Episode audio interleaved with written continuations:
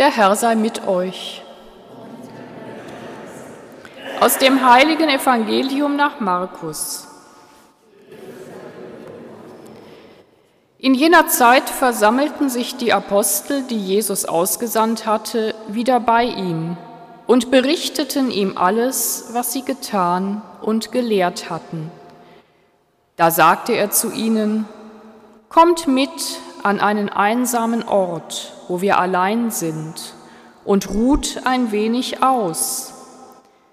Denn sie fanden nicht einmal Zeit zum Essen, so zahlreich waren die Leute, die kamen und gingen. Sie fuhren also mit dem Boot in eine einsame Gegend, um allein zu sein, aber man sah sie abfahren und viele erfuhren davon. Sie liefen zu Fuß aus allen Städten dorthin und kamen noch vor ihnen an. Als er ausstieg, sah er die vielen Menschen und hatte Mitleid mit ihnen, denn sie waren wie Schafe, die keinen Hirten haben, und er lehrte sie lange. Evangelium unseres Herrn Jesus Christus.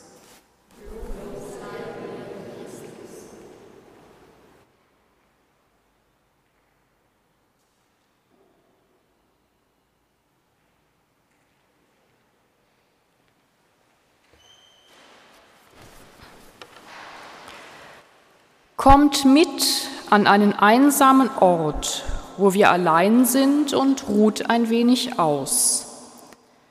Ein Ferienevangelium könnte man meinen, liebe Mitfeiernde. Ja, kommt doch mit, kommen Sie doch einmal mit in dieses Evangelium hinein und versuchen Sie sich in die Menschen dort hineinzuversetzen. Mit wem würden Sie sich identifizieren jetzt in diesem Moment?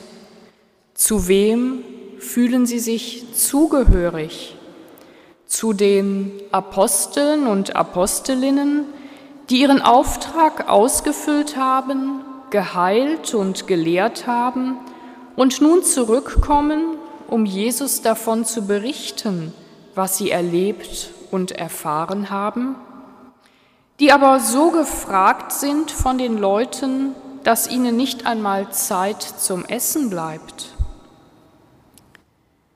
Gehören Sie zu den zahlreichen Leuten, die kommen und gehen und immer wieder etwas von Ihnen wollen, die ein Anliegen haben? Oder identifizieren Sie sich mit denen, die den Aposteln und Apostelinnen und Jesus hinterherlaufen und sogar vor ihnen ankommen an dem Ort, wo sie, wohin sie unterwegs sind? Oder mit denen, die verirrt sind, Orientierung suchen, die wie Schafe sind, die keinen Hirten haben?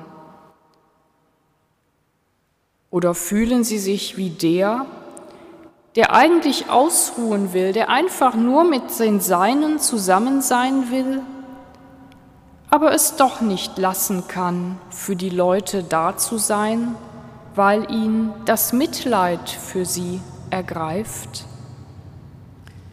Spüren Sie einmal nach, wohin zieht es Sie? Gerade jetzt, gerade heute?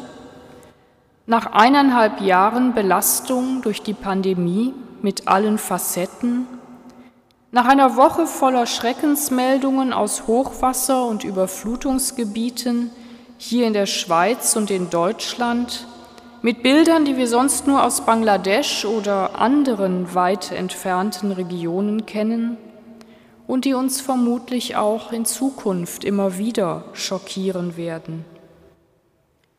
Sind sie müde, ratlos, ängstlich, orientierungslos oder vielleicht auch schon abgestumpft, weil wir doch nur ein begrenztes Maß an Schrecklichem ertragen können?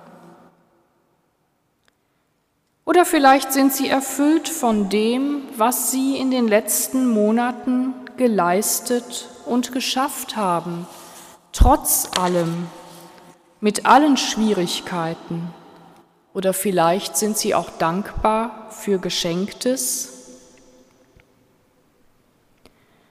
Und wie sehr sehnen wir uns in all dem nach einem, der uns an die Hand nimmt, bei dem wir ausruhen dürfen, dem wir alles erzählen dürfen, was geschehen ist, was uns umtreibt und belastet und der dafür sorgt, dass wir Ruhe finden und neue Kraft. Und da nicht auf falsche Hirtinnen und Hirten setzen. Wir haben es in der Lesung gehört, es gibt Hirtinnen und Hirten, die spaltend, zerstreuend, zerstörerisch wirken, die untereinander konkurrieren, die falsche Lehren verbreiten und Verschwörungstheorien. Und es gibt die Hirtinnen und Hirten, die beschützen, stärken und retten, deren Programm Solidarität ist, die die Schwachen und Schwächsten beschützen und heilen und Einsatz verlangen von den Starken.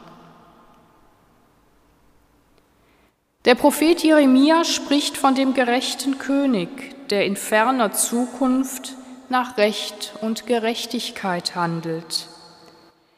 In dieses Bild vom Hirten und König, der Rettung und Sicherheit bringt, passt Jesus hinein und er bezeichnet sich auch selber so. Ich bin der gute Hirte, sagt er im Johannesevangelium. Und er ist da, er hütet und kümmert sich erst um die Apostel und Apostelinnen, die heimkommen und erschöpft sind, dann um die Menschen, die ohne Leitung und Anleitung sind. Und er lehrte sie lange. Und hier und heute ist er auch für uns da. So orientierungslos und erschöpft, so erfüllt und beschenkt wir sein mögen, er ist da, er hat Mitleid mit uns und er hat uns etwas zu sagen. Was er die Menschen lehrte, das hören wir nicht im heutigen Evangelium. Aber wir wissen aus den anderen Lehrreden Jesu, was er zu sagen hat. Von Gerechtigkeit und Barmherzigkeit, von Frieden und Hoffnung, vom Reich Gottes und von dem, den er Abba, Vater nennt. Er lehrt und er legt Samenkörner der Sehnsucht in unsere Herzen, die aufblühen wollen, damit das Reich Gottes wächst und Frucht trägt und damit niemand mehr orientierungslos sein muss wie Schafe, die keinen Hirten haben. Amen.